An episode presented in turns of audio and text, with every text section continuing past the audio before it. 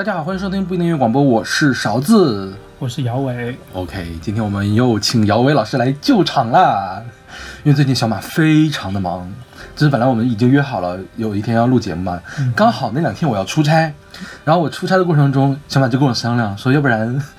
请个人先先顶一下吧，就是他最近好像有好几个东西需要写，就是他工作上的事情，就很忙很忙很忙。就是本来是我们把这两期节目都已经策划好了，然后来都选好歌了，我们甚至都已经跟选歌嘉宾都已经对好要选什么歌了，结果小马说他比较忙不能录，然后我们就请姚伟来救场了。嗯嗯。那这期节目呢，就接下来两期是我们的三八妇女节特别节目。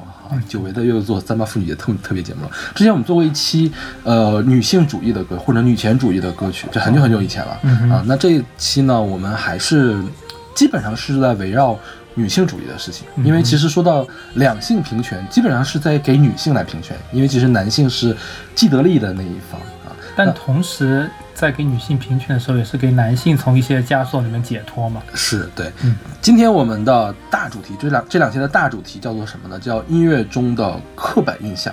嗯，不一定是说要描述那些刻板印象的歌，还有一些其实更多的我们选的是来反对这个刻板印象的东西。对，或者乍一听会觉得，哎，里面这种对这种女性的一个形象，或者关于性别的一个形象的特别夸张的，这样让觉得特别偏颇的一个描写。嗯哼，嗯嗯。那在节目开始之前，我们来介绍一下我们的收听方式。大家可以在荔枝 FM、小宇宙、网易云音乐、QQ 音乐和呃 Podcast 海外版上。来搜索不一定音乐广播来收听我们的节目。另外，我们有一个微信公众号叫做不一定 FM，上面有使用呃上面有乐评推送、音乐随机场，还有每期节目的歌单。我们还有一个网站叫做不一定点 me，就是不一定的全拼点 me，上面有使用泛用性播客客户端订阅我们节目的方法。那么我们每期节目呢都会选一位选歌嘉宾来为我们选歌。如果你想参加这个企划的话，可以加入我们的听友群来报名啊。那另外我们每首歌都是由主播和嘉宾来独立选出的，所以我们呃主播呢也会为每首歌来按照我们的喜好来打分。嗯嗯。那么这两期节目我们的安排啊，主要是先说一些。明显的刻板印象嘛，就是大家一想到对男性或者女性的刻板印象应该是什么样子的那种歌，其实大部分是对女性的刻板印象。对，那么第一首我们选择的是呃陈淑桦的《问》啊，是出自他九四年的一张呃应该是精选，叫做《爱的进行式》。嗯哼，陈淑桦这个人大家应该都挺熟的吧？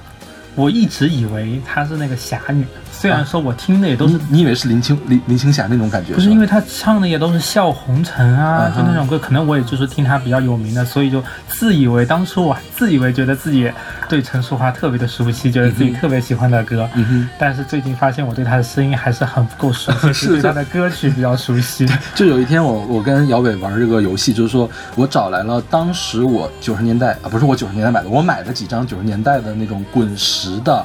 女生合集的精选啊，就是相当于是把滚石当年最热的一些女歌手的作品拿到拿出来的嘛。发现姚伟分不清三个人，一个陈淑桦，一个是万芳，还有一个苏慧伦。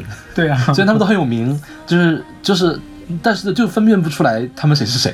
我不是说把他们三个人混淆了，但确实只是对他们三个人的声音不是特别熟悉。对，就特别是万芳，万芳。他的声音真的是，其实按理说万芳还挺有辨识度的，就是他的咬字跟谁都不一样。但每个时期他的声音音色、对音乐风格又很不一样，而且音乐的那些歌词，嗯哼，表达的主题也很不一样。嗯哼，我们先来说一下陈淑桦这个人，我觉得陈淑桦这个人还挺神奇的。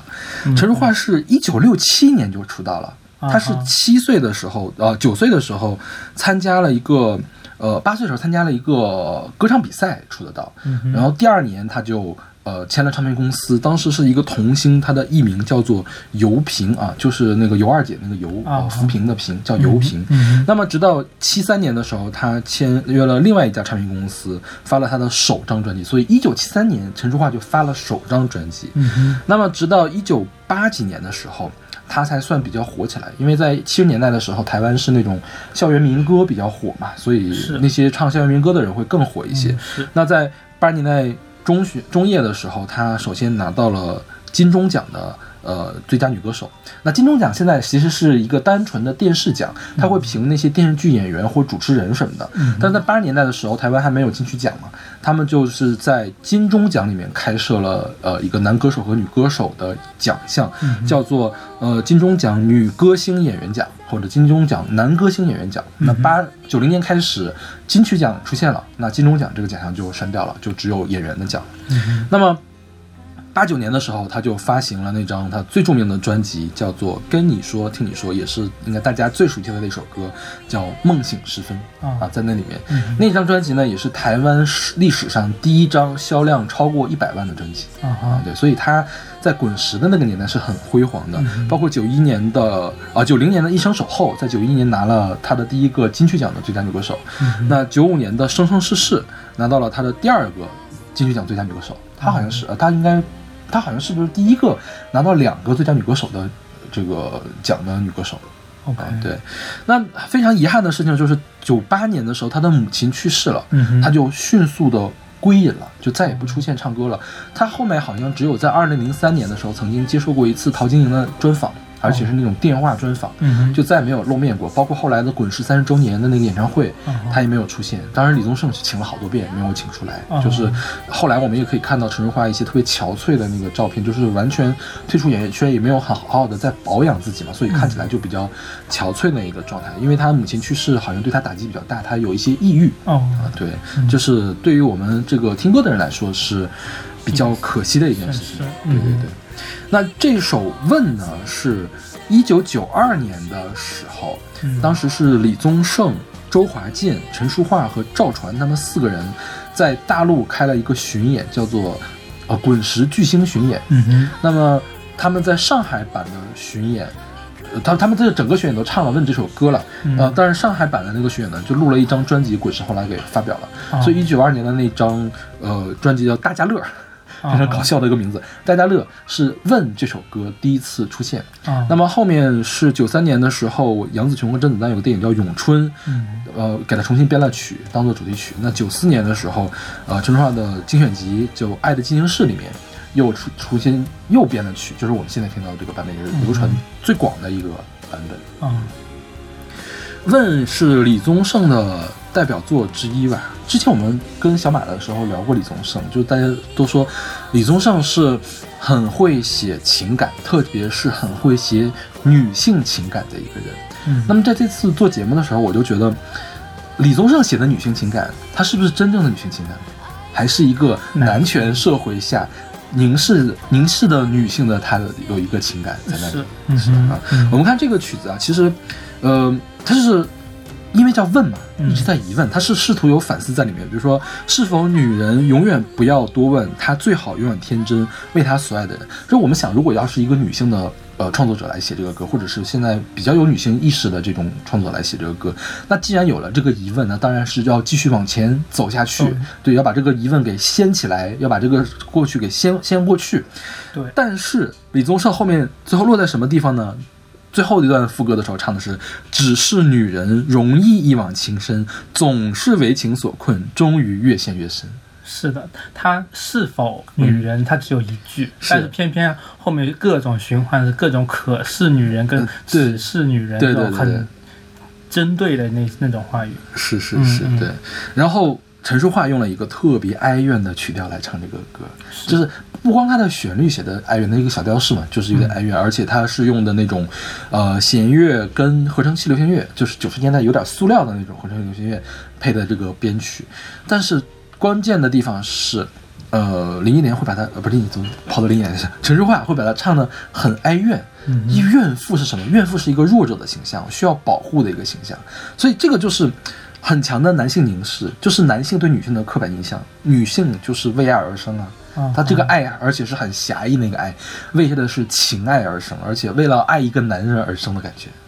其实某种程度上，纯情啊，它像这歌词里面说的纯情啊、天真啊、用情至深，某种程度上来说都是一个相对正面的一个表述。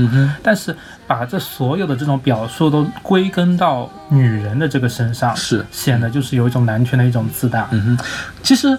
某一个人可以这样，比如说陈淑桦说，我我就是其实我挺看重感情的，我就是这样，这 OK 的。嗯，如果这句话说的是我，我总是一往情深，我总是愿意奉献我的一生，这是 OK 的。嗯，但是李宗盛把这个东西拔高了一下，只是女人怎么怎么样，是因为我是女人，所以我才一往情深，这个事情就不一样了。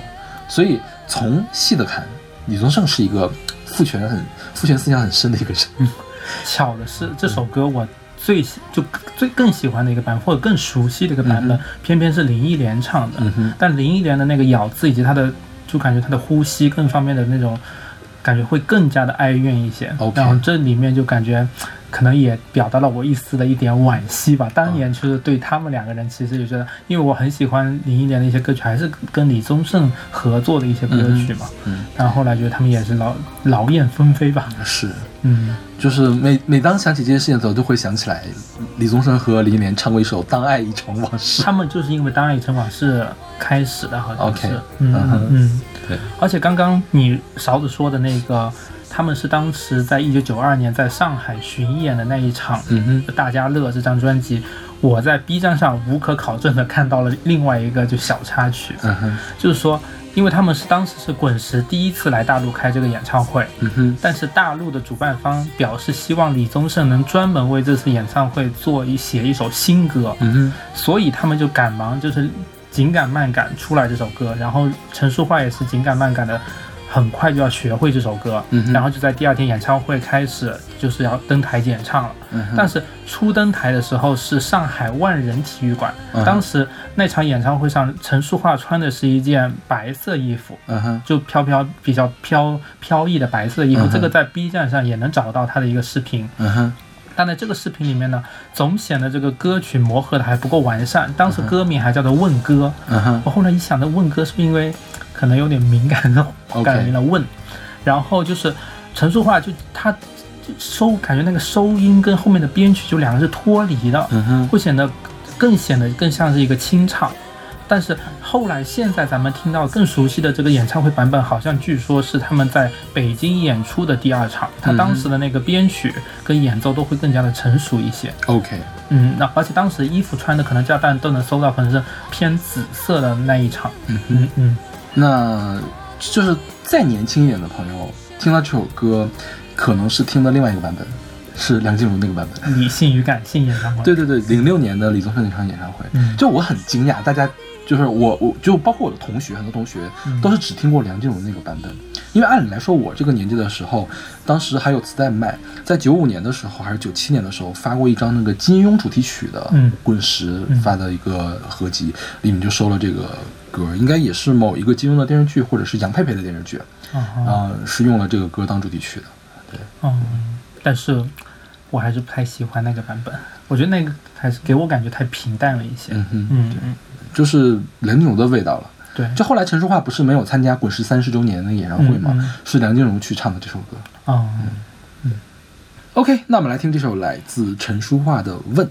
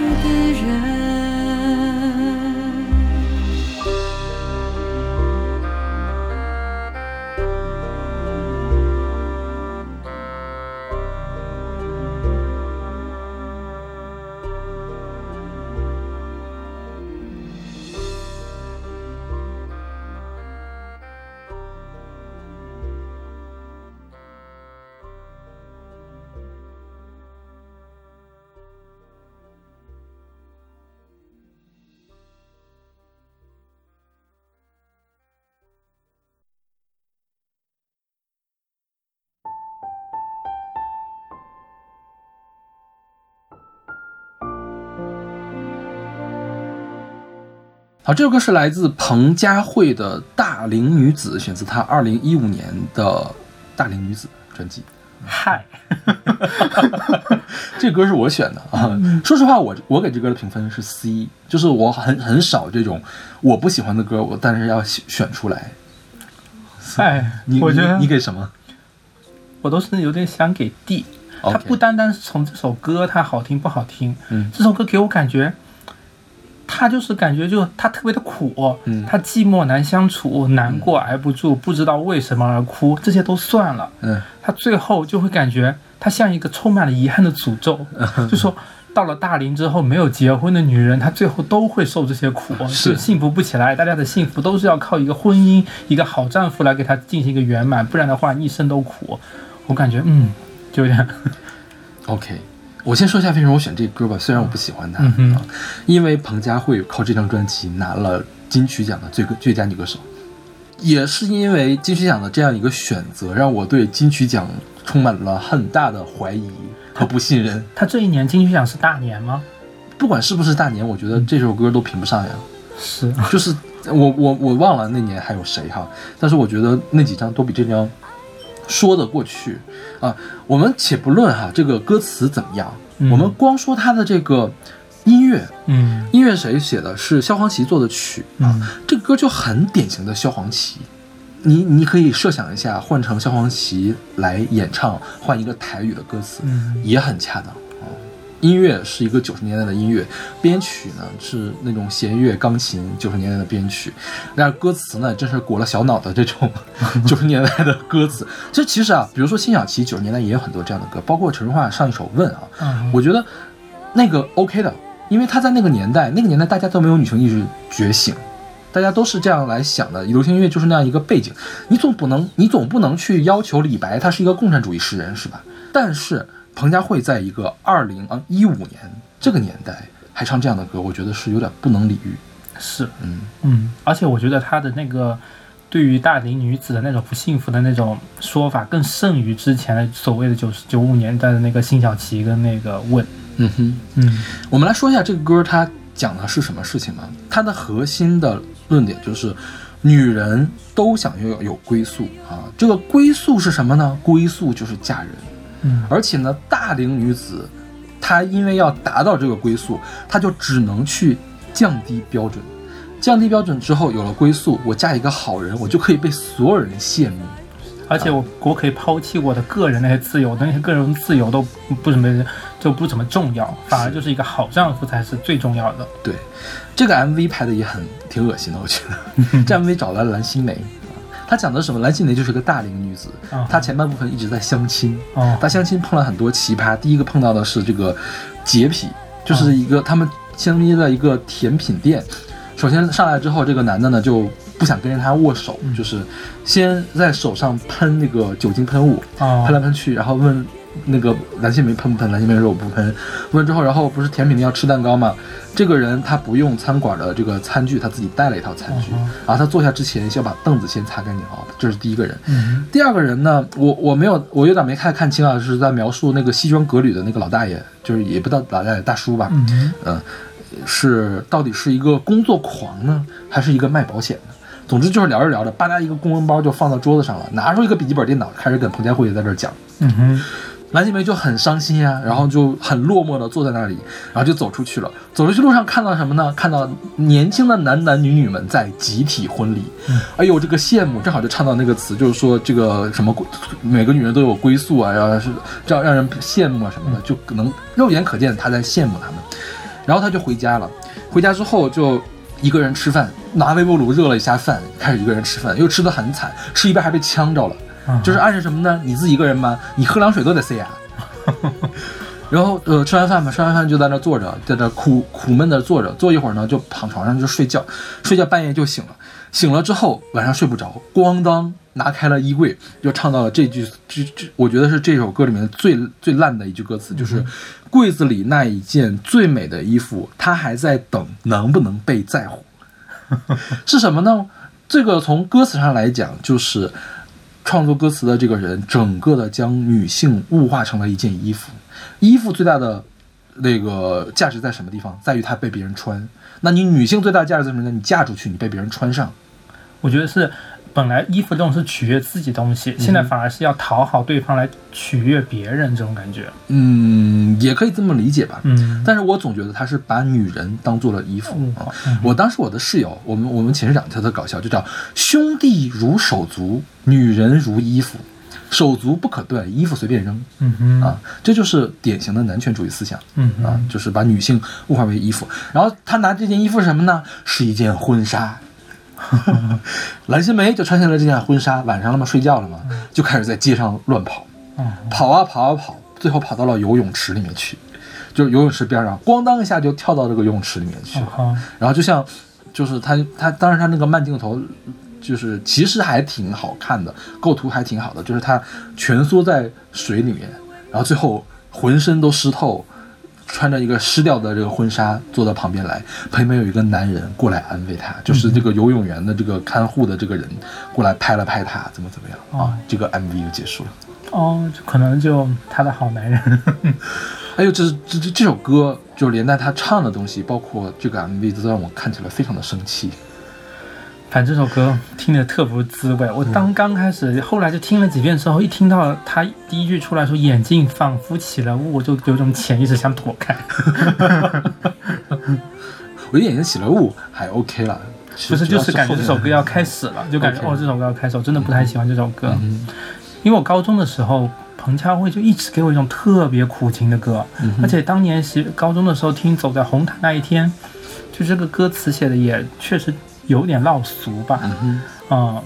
然后说到那个作词陈鸿宇，之前特意去查了一下，一查不知道，他竟然是演过《孤岭街少年杀人事件》里面的滑头，嗯哼就是里面类似于一个小痞子一样的感觉吧。嗯虽然说他本人可能不是，就是甚至说还有一个网络八卦，就是网络上资讯说他九五年车祸去世，但这都是一个乌龙。嗯就是之后就是经过核对，他并没有死，而且现在是知名的作词人。嗯哼，嗯，对，感觉他也没有做的多好了。好像他给萧亚轩他们都做过，那他 L V L O V E 是他对是的，嗯嗯嗯。但我觉得那 OK，那个萧亚轩你可以不管他歌词在唱什么，他很潮那首歌，嗯嗯。而且我觉得丫姐儿她不是彭佳慧这样的，他的那首歌也没有特别的苦情。对对对，嗯。彭佳慧其实，嗯，最近一两年出了几张专辑还 OK 了，是她没有把自己限制在这种苦情的歌里面。包括我觉得九十年代的时候，她有什么敲敲我的头那种歌，我觉得她很有爆发力的那种。虽然我没有太仔细去看那个歌词，但我觉得她没有很苦，她可以驾驭一些不苦情的歌，就是有点俏皮或者有一点冲劲儿的歌，她是可以驾驭的。就是大家都说。他之于罗大佑，就像那个张贝子之于鲍勃迪伦嘛，啊，就是他的唱功很好，他可以去演绎很多，呃，罗大佑的歌，包括他跟罗大罗大佑的关系就很好。这张那个大龄女子的第一首歌就罗大佑帮他写的词啊，就是就是有的时候他这个选材比较迷啦。是的，他去年发了两张呃音乐作品，一个是我在客厅里我在客厅做的梦，是一张客语专辑，啊嗯，还还不错。另外一个是，呃，罗大佑罗大佑的歌曲被一个呃管管弦乐的作曲家叫简文彬改编了之后，然后由彭佳慧来唱的一个现场，叫做《大玩乐家》啊，就是罗大佑的经典的歌曲的重唱啊，就是有见仁见智了，有人觉得好，有人觉得不好，但是我觉得这两张专辑起码都比《大龄女子》要好听了很多。嗯哼，对。OK，那么这首来自彭佳慧的《大龄女子》。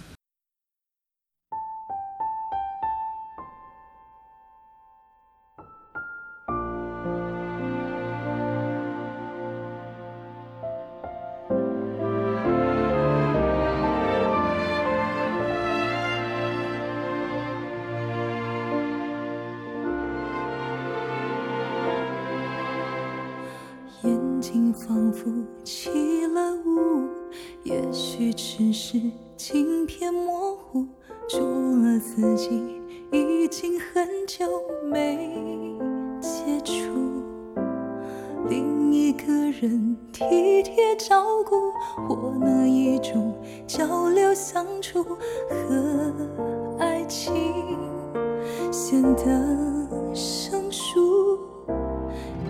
为倔强的缘故，错过缘分，欲却未卜，不要束缚，却又被流年困住。柜子里的那一件最美的衣服，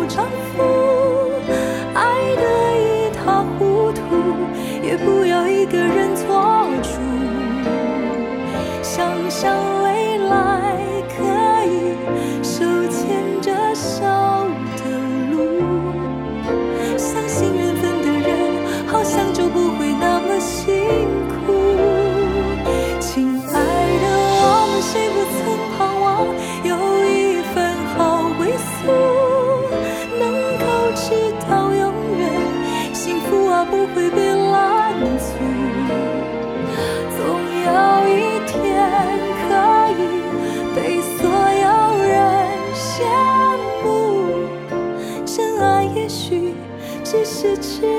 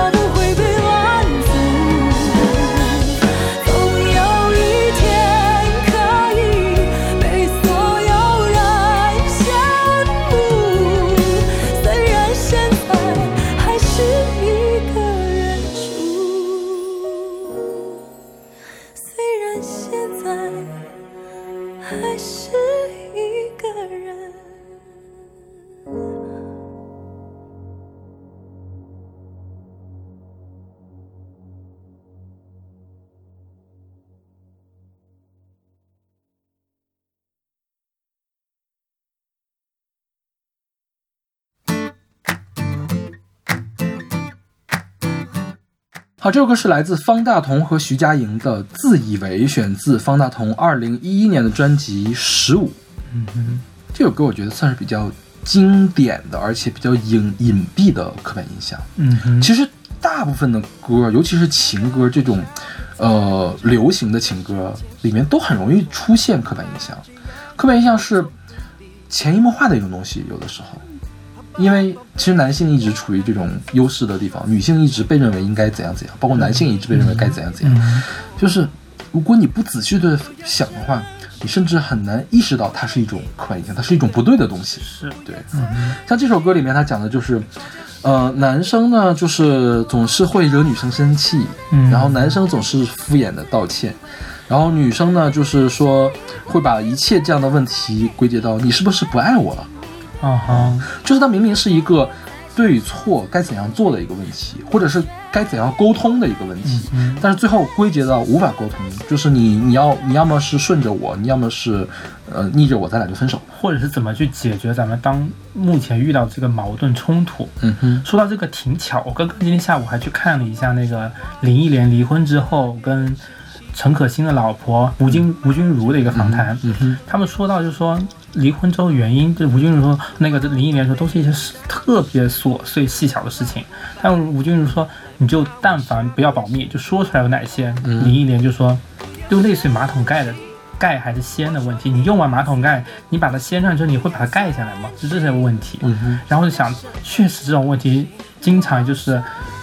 大家但凡说说了之后，男方只是会特别啰嗦，你好无理取闹，不就是一个马桶盖盖的事吗？我道歉，我道歉还不行了吗？那女方就会觉得，哎，你就这点小事儿你都不干好，每次每次都要我说翻来覆去，翻来覆去，造成了一个比较大的一个矛盾。嗯嗯嗯这我觉得归根结底是男性对女性的一个贬低，就是觉得你你不值得我去跟你讲道理啊，反正就是我开心的时候我就顺着你啊，就是我我因为我要包容你要保护你，所以我才顺你，而不是因为我认为你对才是顺着你。我我先道歉了，先把这他们不是解决这个，我都道歉了，你还让我怎样？对我觉得道歉。以为觉得到道歉为止这个事情就结束了，嗯但殊不知这其实并不是，你只是想把这个事情压下去而已。嗯嗯这首歌我初听的时候，我我一开始啊，就是我在一一年方大同刚出这张专辑的时候，我其实还蛮认同这首歌说的事情的。嗯但是我这一次做节目，我重新看的时候，我发现呢，它其实还是以一种男性的视角去写的，嗯，就是他在这里面的那个女生，其实也是在用一种错误的方法去那什么，我不听，我说这么多你都不你都不那什么，你再说我就不要听了。就是这个事情，我们不管它是对或错，但我觉得刻画出来这两个人物，而且没有对听众去做任何引导，这就是作词人他对男性和女性的刻板印象。所以我是他，我觉得这首歌是一首呈现出刻板印象的一首。而且这首歌里面有一句歌词，就是写的说是我闯祸，还是每个月的亲戚害了我。嗯，就听到这首歌，我就想到我身边朋友跟我聊的一个问题，嗯哼，就她平时跟老公发生了矛盾吵架，嗯她老公就说你的大姨妈来了，你不要跟我吵，你今天情绪不对。嗯哼，但是她有时候情绪坏的时候呢，她老公她说啊，我今天情绪坏就是因为大姨妈来了。她老公说你不要把所有事情都推到大姨妈身上去，就来来回回去去去，其实这话语权感觉都掌握在男男方手上，就会觉得都是你的情绪化，就是抓住了一个你你的情绪化，我都是保持理智的那种感觉，就可能情绪理智跟感性也是男女关系中的一种刻板印象吧，觉得女性就是保持着固有的一个情绪化的东西。对，就是包括这首歌的作词，他就觉得女性就是情绪化。你听中间徐佳莹有一段特别歇斯底里的那种，就是口白，是就是虽然有点听不太清他在说什么，但是反正是觉得让人挺吵的感觉。对我不想听，对对对。就类似这种。对对对对，但我觉得其实两个人，但凡是出现了这样的争吵，肯定是不能全赖一方的，这肯定是沟通出了问题。嗯，女人是来大姨妈可能会有问题，又不是天天来大姨妈，过两天就把这事儿聊开了不就完了吗？是，就是有些人他过两天就不聊这个事儿了，嗯，过两天就把这个事情掩盖掉，嗯，假装它没有发生，然后这个东西就会慢慢积累。所以我冷冷处理，对，所以我觉得其实两个人，呃，不怕吵架，嗯，怕的是什么呢？怕的是吵还没有吵出来结果。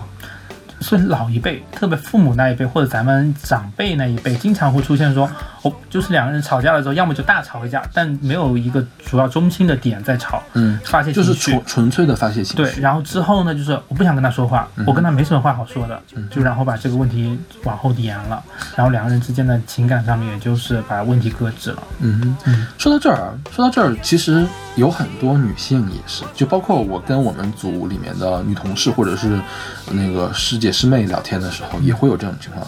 就聊到这儿，比如说两个人聊不下去了吧，他很容易甩一句：“你们男人就是这么想的。”嗯哼，啊，就是你看，你看，就是男人，男人才会这么想。嗯哼，其实这事儿跟男人和女人，我觉得关系不是很大。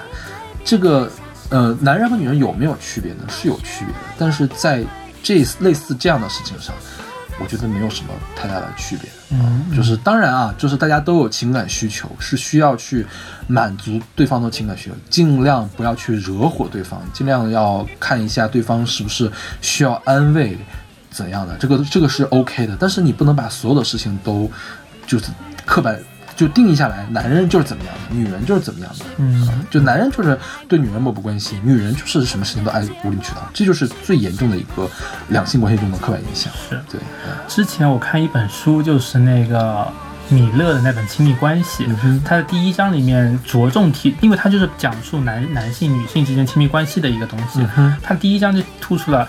点名了另外一本畅销书，说男人来自火星，女人来自金星、水星还是金星？金星，金星。他就突出了这一点，就说这是不对的，就是每个人的人格里面有存在着不同的角色跟不同的方向。因为金星是 Venus 啊，就爱与美嘛，对吧？Mars 是火星，是战神嘛？啊对，男人善战，女人爱美，典型的刻板印象。是，因为水星是 Mercury，Mercury 是信使，哦哦，信使之神，没有什么好的，是吧？嗯嗯。OK，那么呢这首来自方大同和徐佳莹的《自以为》。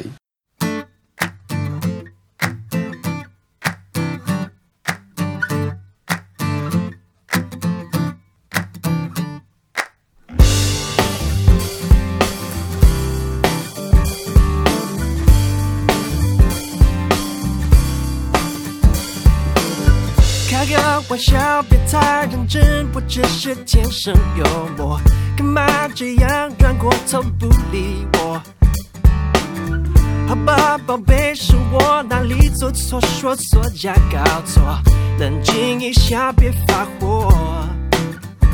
不要生气，我说一百次对不起，不要叹气，吵架什么了不起？我说男生的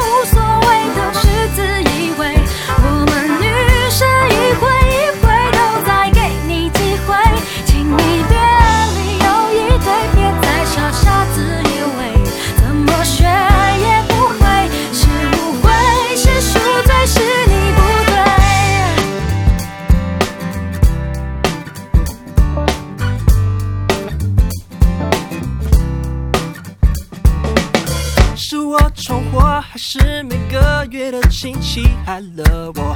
干嘛这样？我受不了沉默。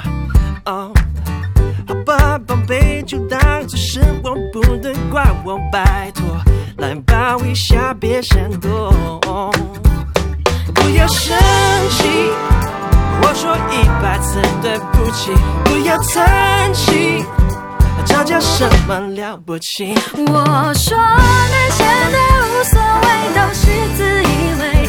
我们女生一回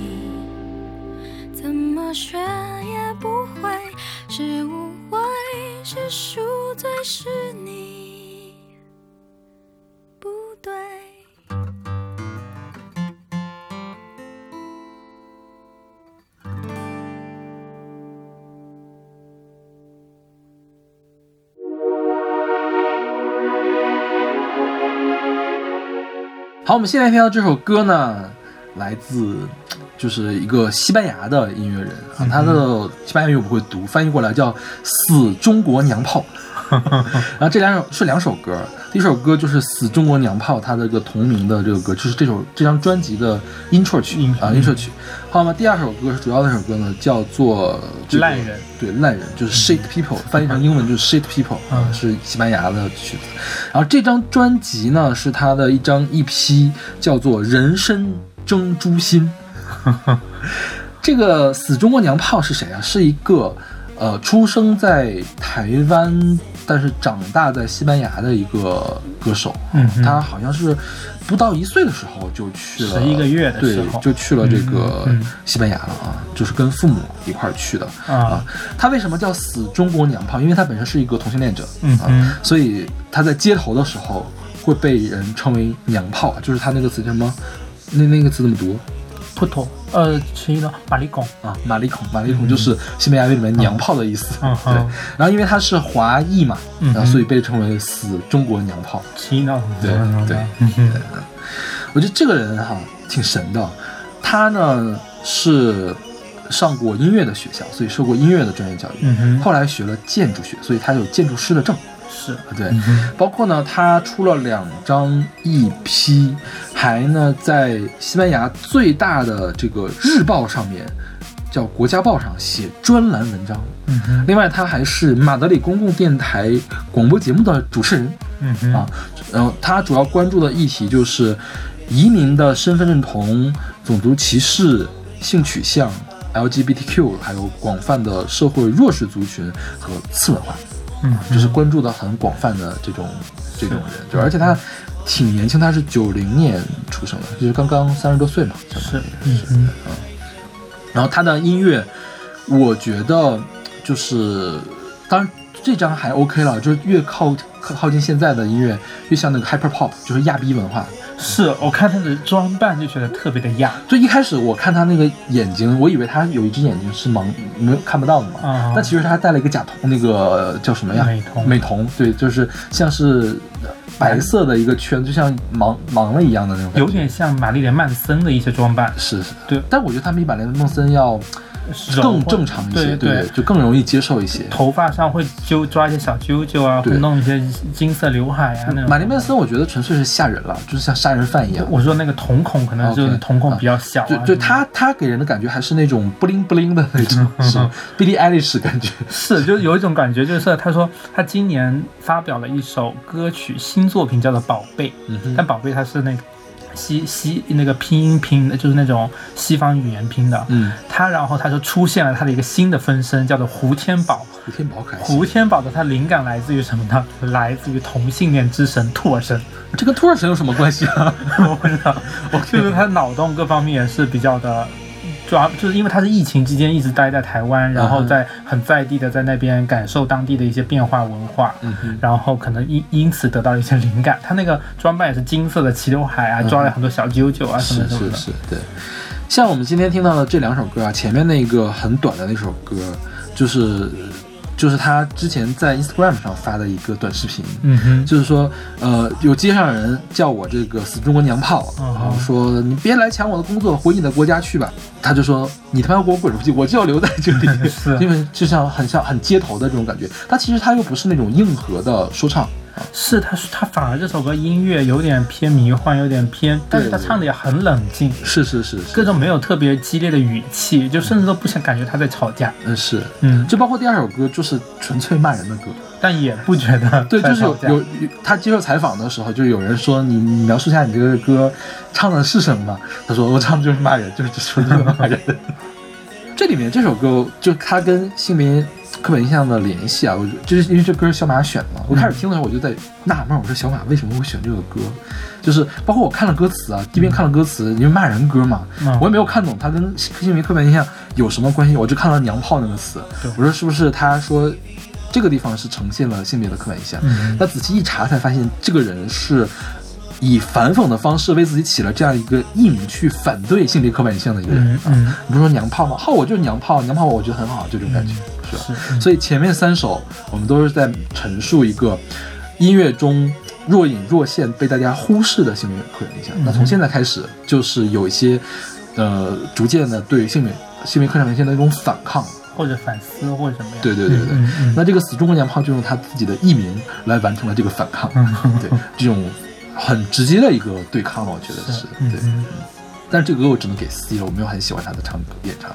但我觉得我还行，我会给 B。OK，因为我觉得他虽然他的音乐很丰富，就是你如果去听一下他其他的歌嘛，他的元素很很多元，就是各种各样的音乐元素都在里面出现。但是我不是很喜欢他的唱腔，就包括他的旋律，我觉得也比较一般，而且他过于 hyper 了，就是这种风格会让我忽然想到现在一些年轻人，感觉都像上次咱们说的那个包家巷啊，好像也有点这种偏亚，然后偏电子这种。音乐风格是对是对，这个 hyper pop 是其实是最近两年正在逐渐成型的一种音乐风格，就相当于是我们正在目睹它成为一种新的音乐风格，很新的一种音乐风格。而且亚的这种装扮，所以最近时尚圈可能也是越来越成风吧。是是是。OK，那么这首来自死中国娘炮的死中国娘炮和 Shitman 都是西班牙文了，不会读。嗯。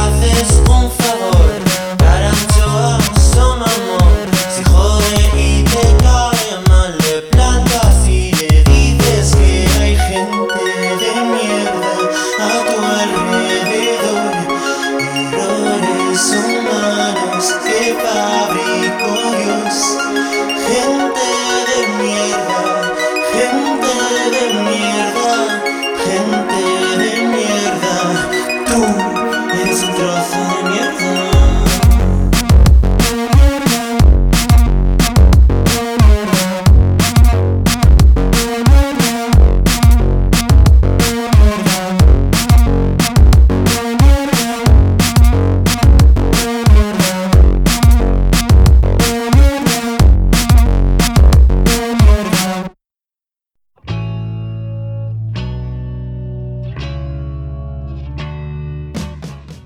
是来自 Cure 乐队的《Boys Don't Cry》，选自他们一九八零年的精选集《Boys Don't Cry》。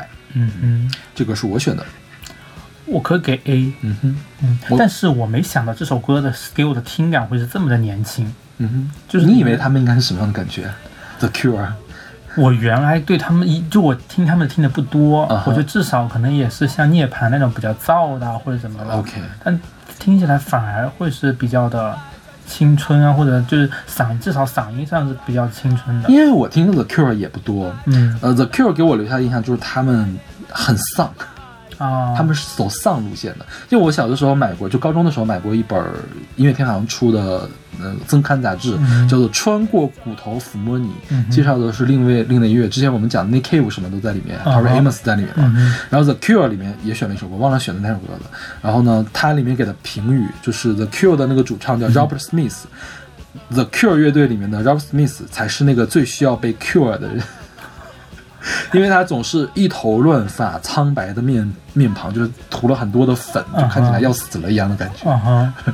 而且还会有画着很浓的唇彩是是是是，对的他特意涂脏的那种唇彩，嗯就挺挺挺瘆得慌的那种。对，嗯，像他呃，The Cure 它的发展历程是这样，他七九年的时候，七八年的时候成立的，嗯七九年的时候发了第一张专辑，那个时候是后朋克和新浪潮的运动嗯哼的一部分。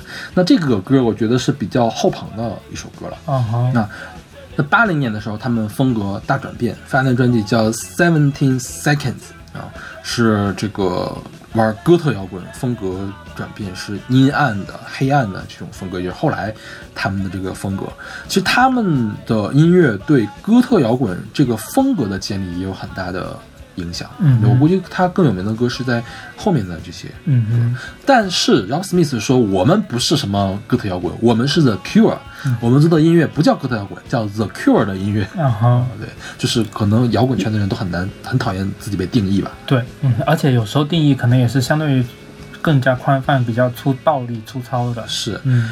这首歌呢，虽然收在八零年的一张精选集里面，但其实这个是 The Cure 公开发行的第二张单曲，是在七九年的时候就发了。啊嗯哼。但是它没有收到七九年那张原版的专辑里面，后面再版的时候可能会收录进去。哦。对，这个歌讲的就是一个，嗯，对男性的刻板印象，就是男孩儿从小就被教育你不可以哭，嗯，所以叫男孩儿别哭，对，或者是男孩们别哭。就是说在比如说亲密关系之间，嗯男孩就说我不能轻易的道歉，我要有我的自己阳刚之气，是就是不能轻易的认错，是。或者导致最后就分手了，是，然后开始后悔。所以你小时候爱哭吗？我小时候爱哭，但不是特别爱哭，会被会被家里人骂吗？会，我家人我爸不允许我这么哭，嗯哼。嗯，所以我之后我会特别羡慕会哭的人，所以之前我会特别羡慕小马，，OK，我觉得我直到高中的时候还很爱哭的。嗯，我印象中，我最后一次大规模的哭，你知道是啥时候吗？什么时候？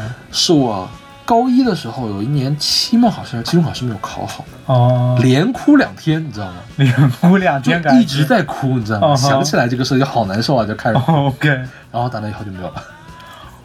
我是因为我小时候跟我弟一起长大，嗯哼我弟是个哭包，哦，你弟竟然是哭包呀？我弟真的是个哭包是一点点小事都能哭。可能因为这个关系，因为他爱哭了之后，我要在他面前展现出我不爱哥哥哭。对，当当时就小时候大家都会跟他说，就是说你要哭到几岁，你要哭到几岁，他永远就说我现在还小，我就要哭。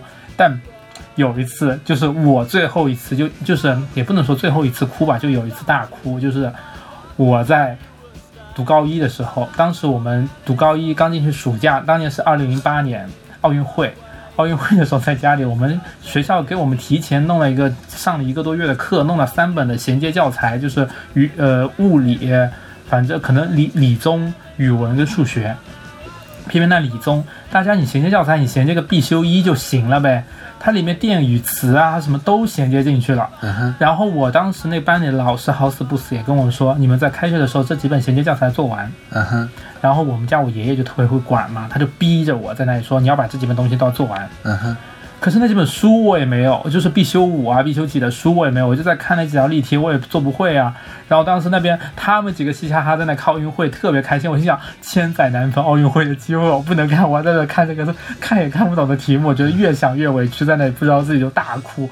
好，我旁边我弟在旁边不拼命的鼓掌，说耶，我终于我的就哭的年龄定下来了，我一定能哭到十七岁。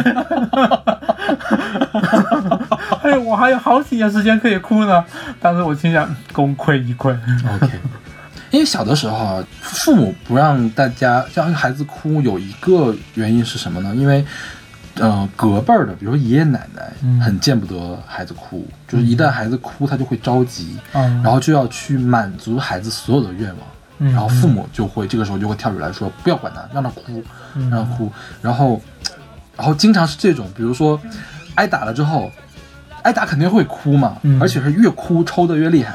然后你这抽的越厉害呢，父母就越生气，就越要打你。是，对，嗯就是我小的时候哭，一般都是这样的一个记忆。就哭到那个就忍不住了，就是是那个就可能有一种神经在抽嘛呼吸的那个神经在，就可能是算痉挛吗？我不知道。不知道，嗯这个我不知道。嗯，这个 Rob Smith 就说啊，说我写这首歌就是有基于英国的一个传统，就是人们不鼓励英国的男孩去表露情绪，但我从小开始就是说我这人不表露情绪我就得死，我不表露情绪我就不知道该怎么做事，所以我必须我有什么情绪我都要表露出来。嗯当然还有一个可能就是我这人比较叛逆，就是大家不让我干嘛我非得要干嘛。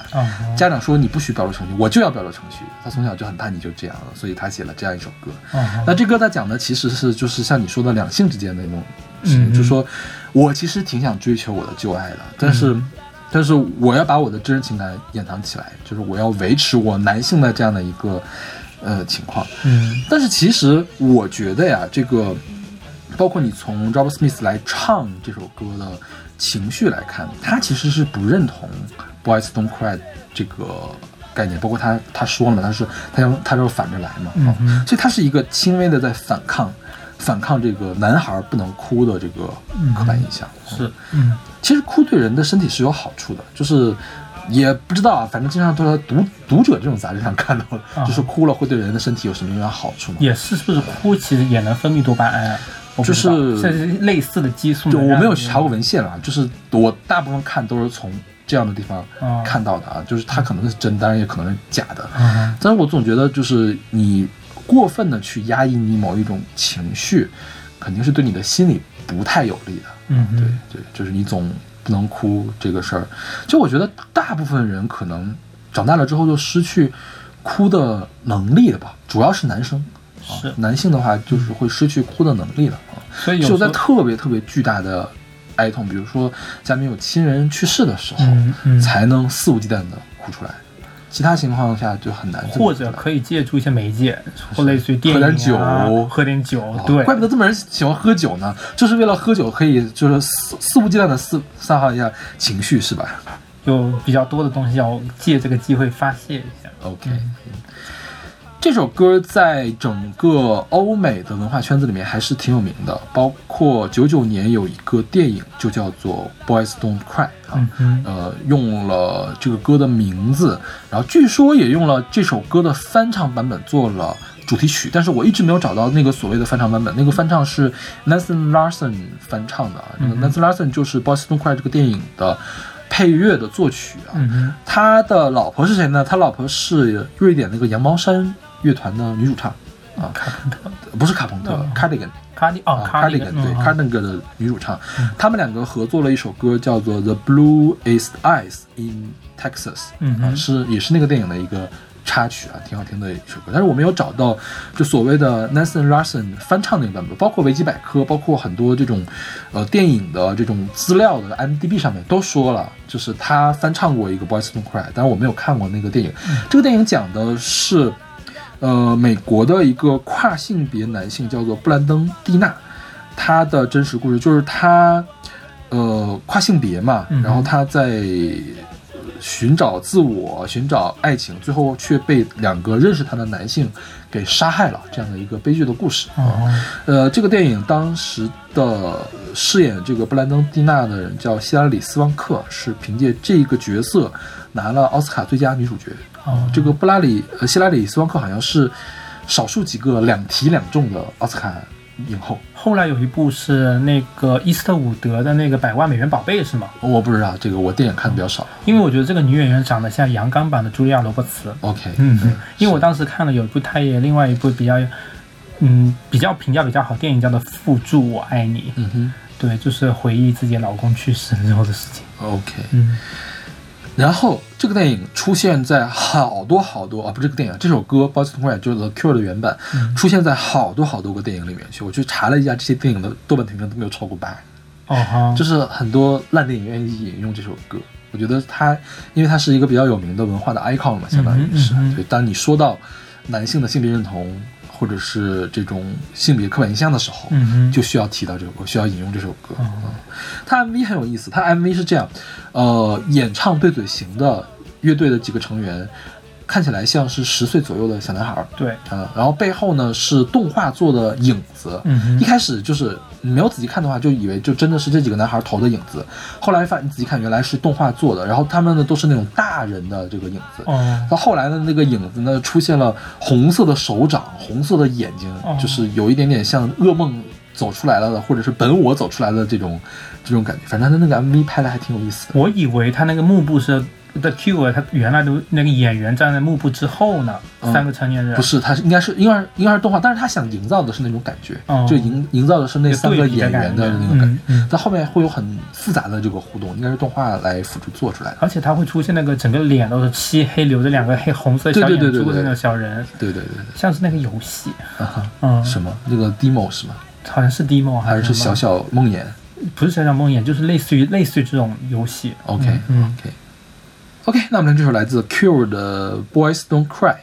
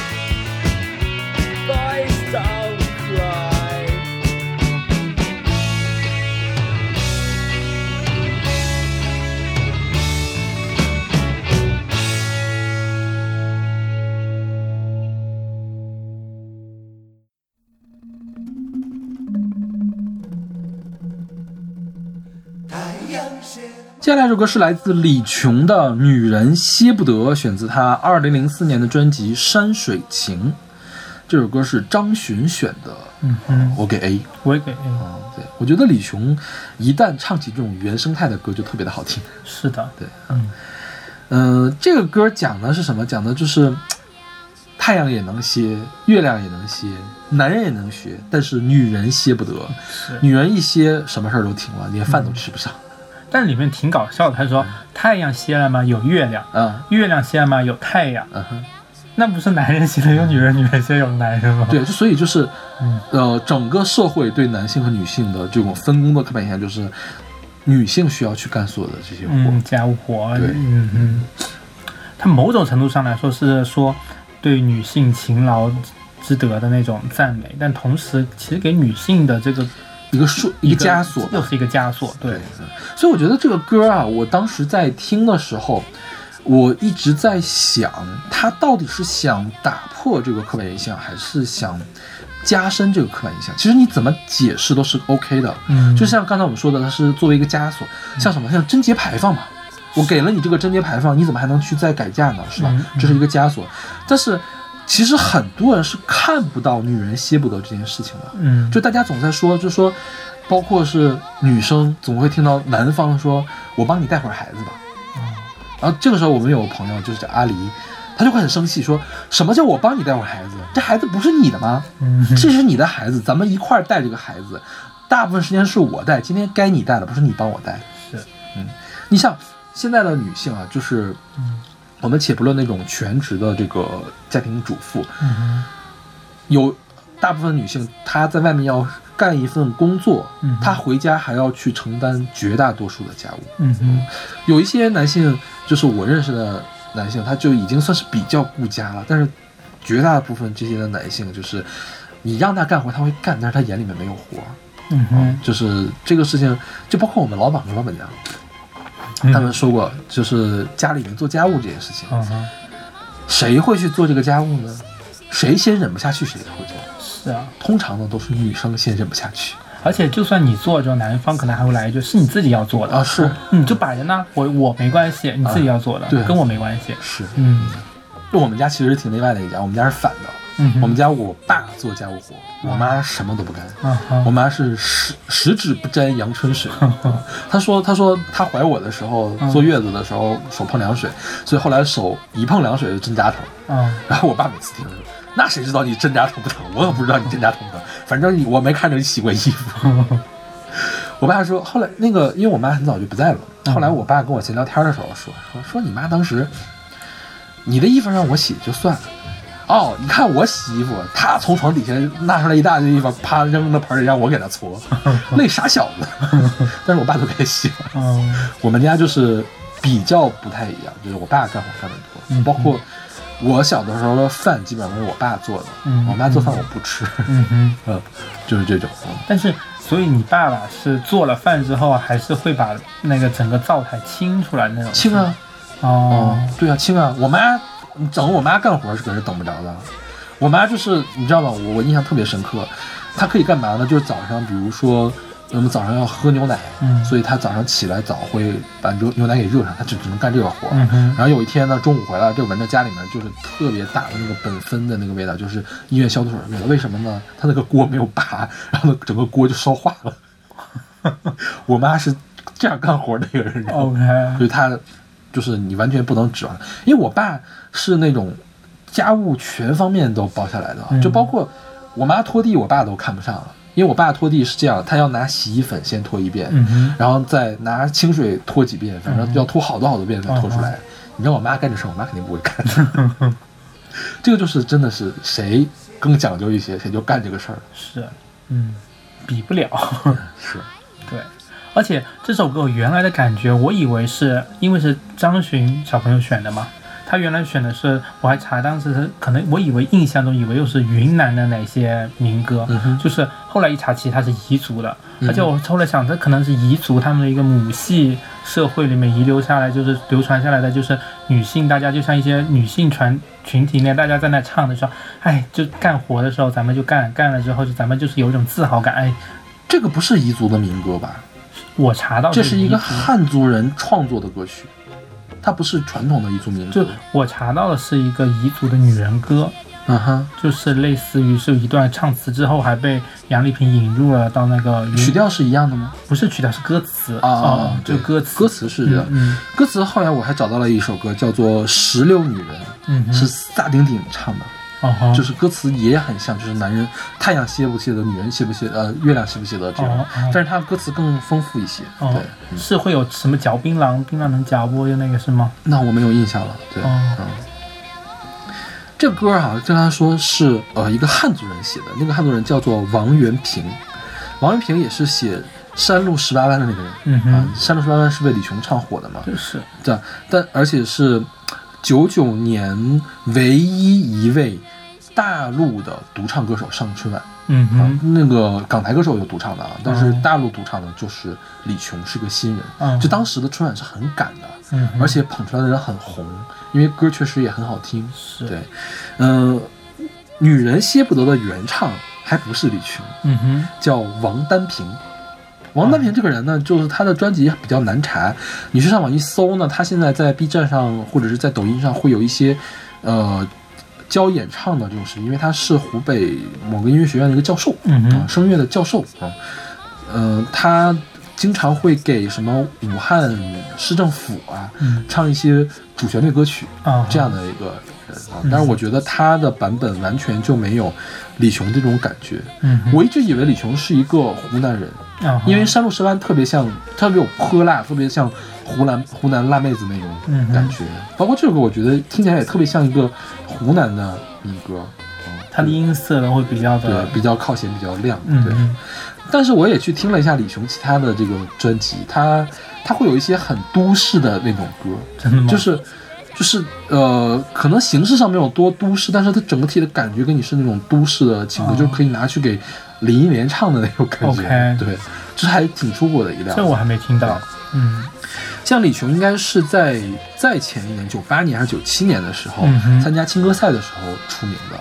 因为当时他就用这种原生态的方法来唱。嗯青歌赛是就是有三个嘛，美声、嗯民族和通俗，嗯他哪个都不靠，是所以那年专门给他了一个特别奖。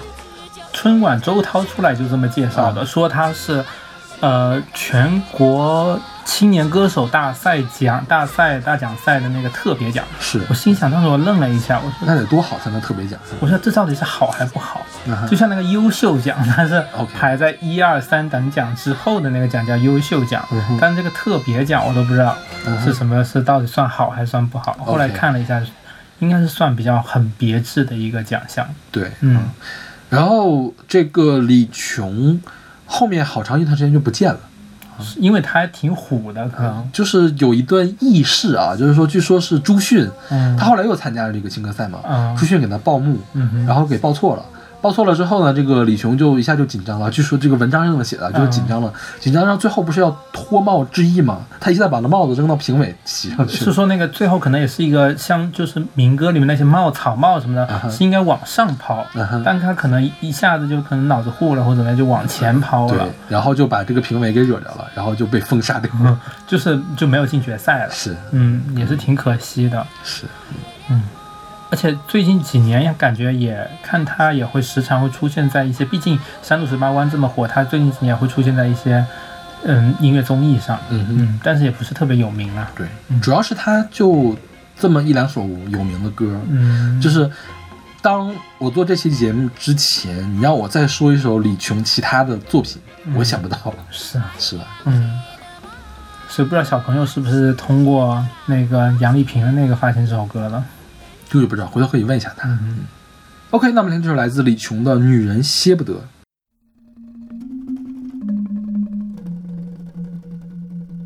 太阳写的梦，月亮写的梦，太阳写的梦，月亮写的梦。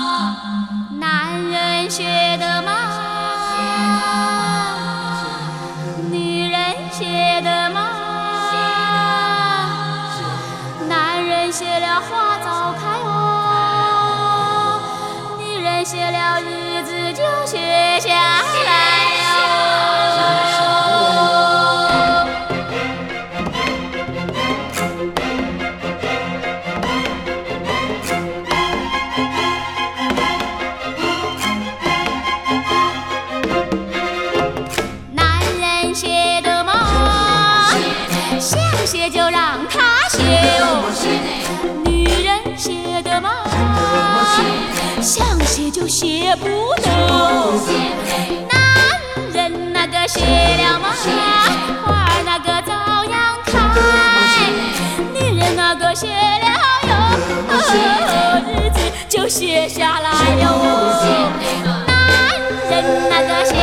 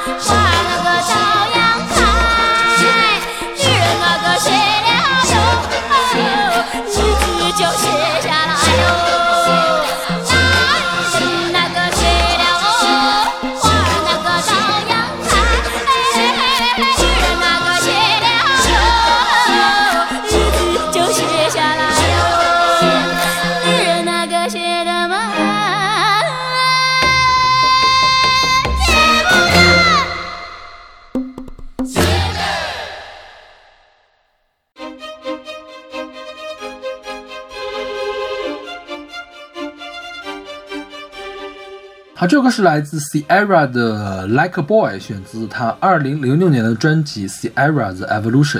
嗯哼，这个 Sierra 在我上本科的时候特别的红，哦，啊，这歌是我选的，你给什么这首歌给 C 吧。？OK，因为这个风格是，嗯，对，这个风格叫做 Crank and B。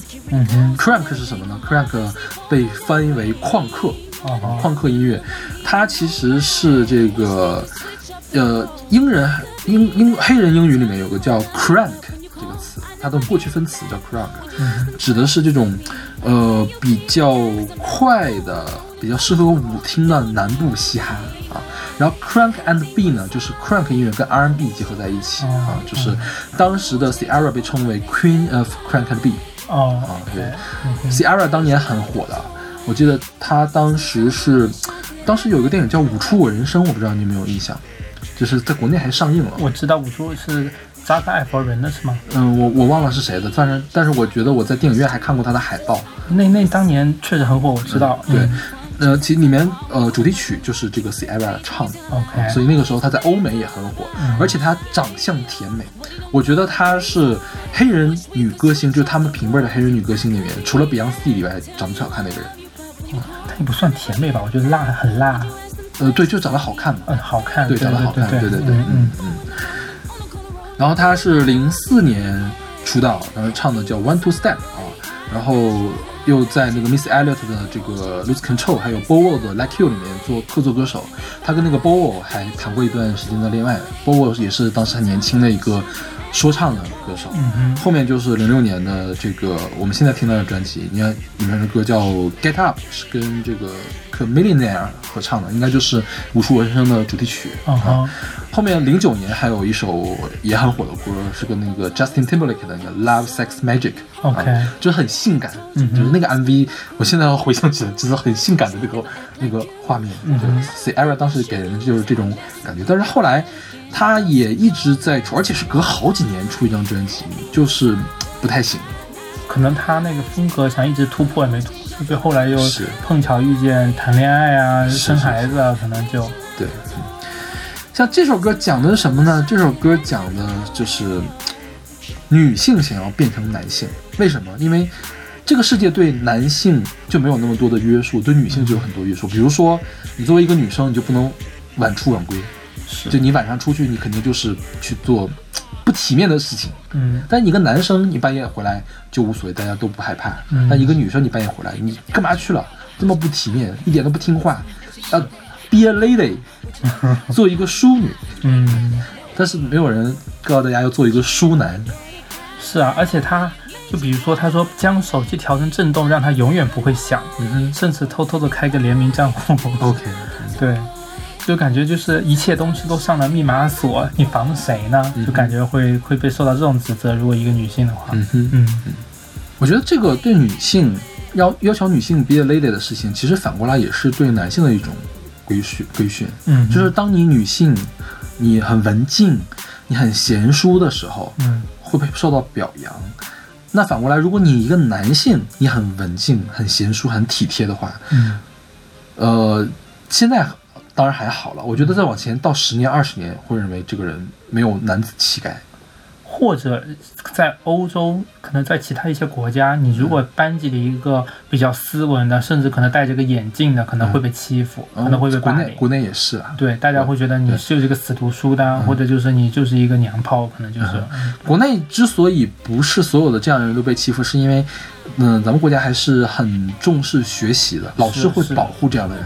对。就是而且你学习好，你是自带的一个气场在那里，嗯。就是我学习好，我什么都可以做，啊，嗯是。就从小被灌，就是不管好学生坏学生都被灌输的这个思想，他学习好，他可能是有特权的，嗯嗯。但是那些学习不够好又比较文静的男生，就更容易被欺负，嗯嗯，尤其是不太会说话的，因为瘦瘦小本来内对，本来就内内向嘛，对，本来就容易被嗯。欺负。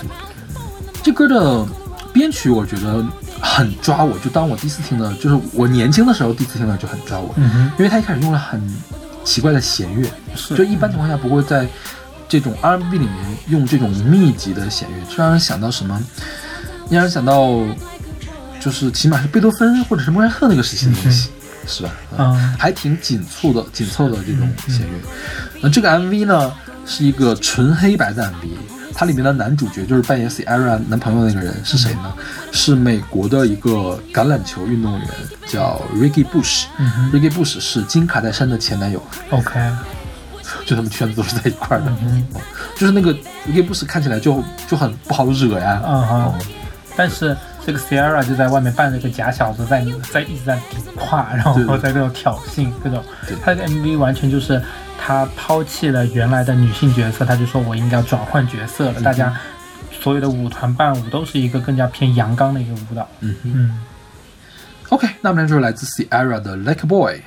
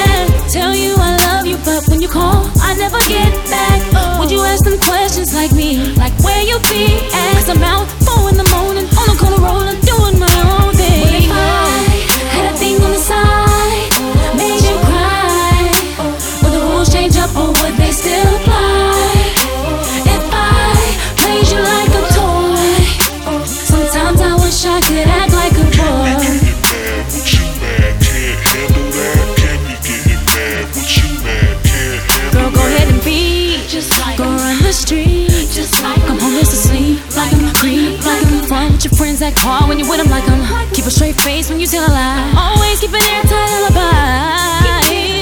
What he don't know won't break his heart. Wish we could switch up the roles, and I could be there. Tell you I love you, but when you call, I never get back. Would you ask them questions like me, like where you be at? Cause I'm out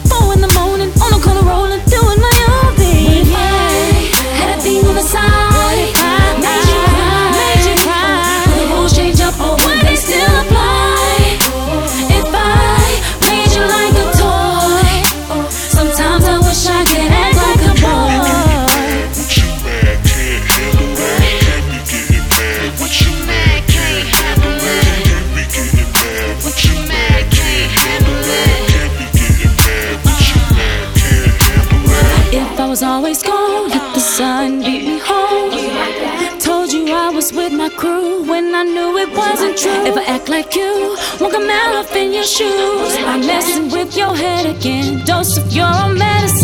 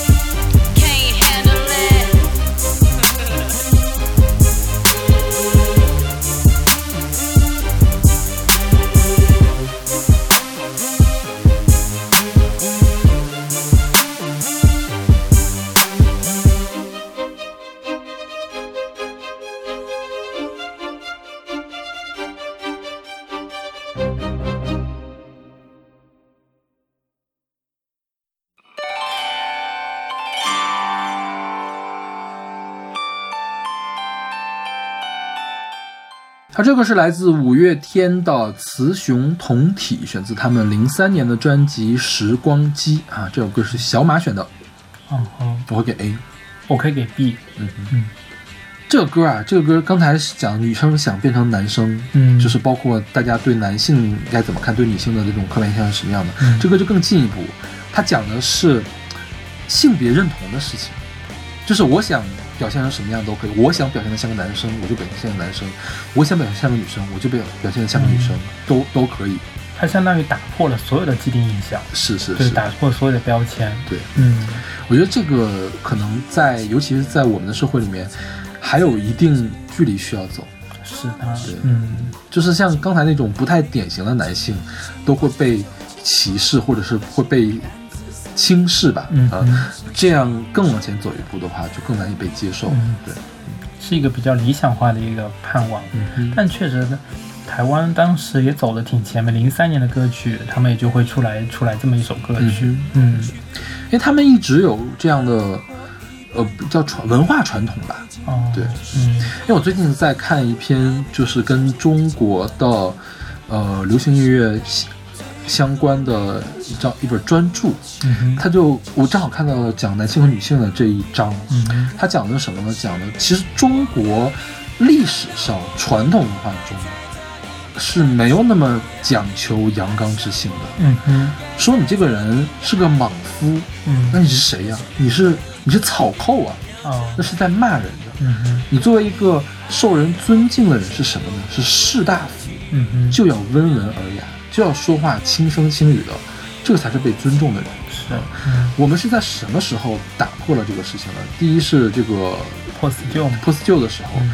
第二个呢，其实在后革命时期，就是文革结束之后，嗯这个事情又变得更加严重。哦就是当时有一个呃文化的风潮，就认为就是中国几千年的文化里面，男性是被阉割的，嗯就因为男人像女人一样嗯。细声细语、温文尔雅，所以男性是被阉割的。嗯所以在那个时候，摇滚会迅速的崛起，哦因为摇滚乐可以让男人重拾雄风，让男人重新拥有阳刚气概。嗯哼。然后比如说崔健的歌有很多，还有何勇他那个漂姑娘漂亮，嗯哼。花房姑娘，嗯女人被降格为姑娘。哼啊，所有的主体呢都是我是男性，嗯是大汉，然后呢所有的姑娘都变成了他者，是一个被物化的一个东西，包括一无所有，一无所有看起来好像是一个男性对一个女性的这种呃呼喊，就说我很真诚，但是你却嘲笑我。啊。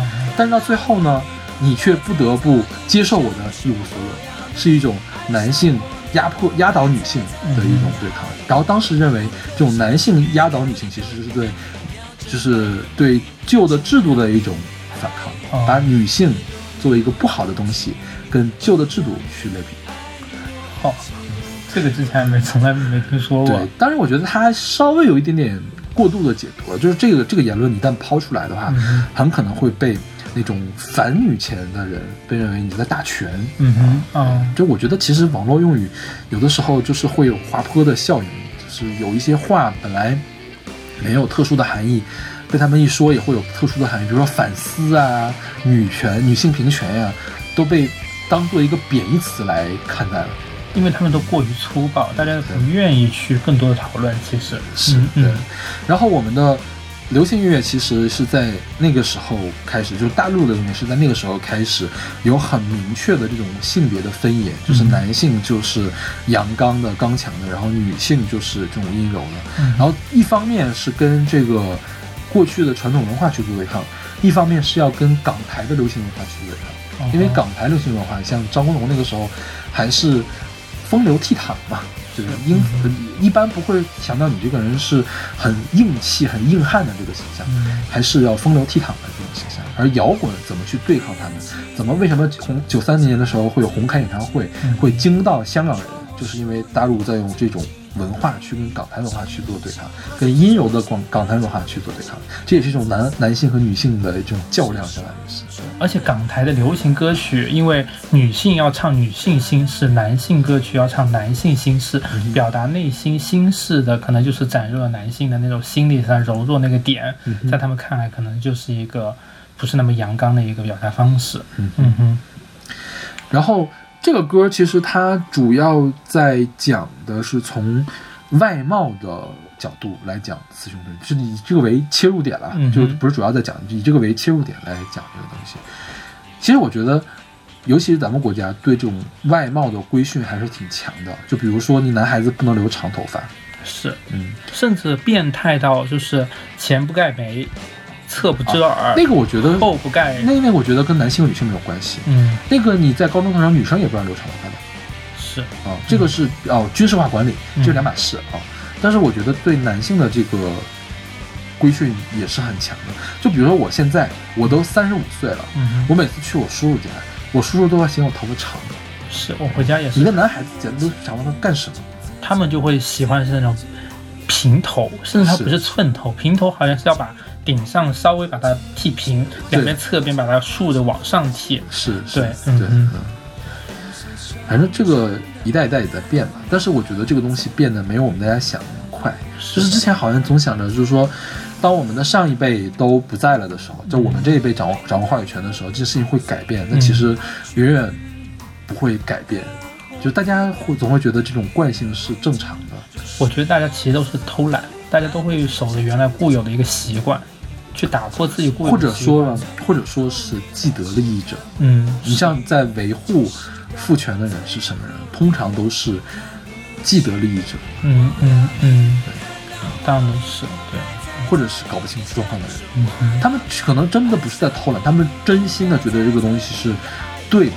一方面，有的人是既得利益者；一方面，有的人从小就被这样教育，就是相当于一种信仰式的东西，你是很难去打破的。就顺着自己顺流而下的那种感觉了。对，嗯，而且这首歌忽然让我感觉到了偶像的力量，OK，就是你作为我不知道可不可以把五月天定义为一个偶像可以啊，我觉得还是挺偶像的。对，我觉得偶像团体出了一个这带有这种价值取向的一首歌的话，其实某种程度上对于可以叫教化嘛，就对于听众的一个从某种程度在零三年给大家一个不同面向的一个讲述方式，我觉得也是挺好的。嗯哼，嗯这歌还有一个让我特别在意的点，就是它的开头的前奏，中东风是吗？感觉像印度风，就西塔琴的声音。哦哦，就是他是在用他的吉他来模仿西塔琴，嗯哼就可见当年的五月天还是很会整活的。嗯哼，这现在做的音乐怎么都这么平平无奇？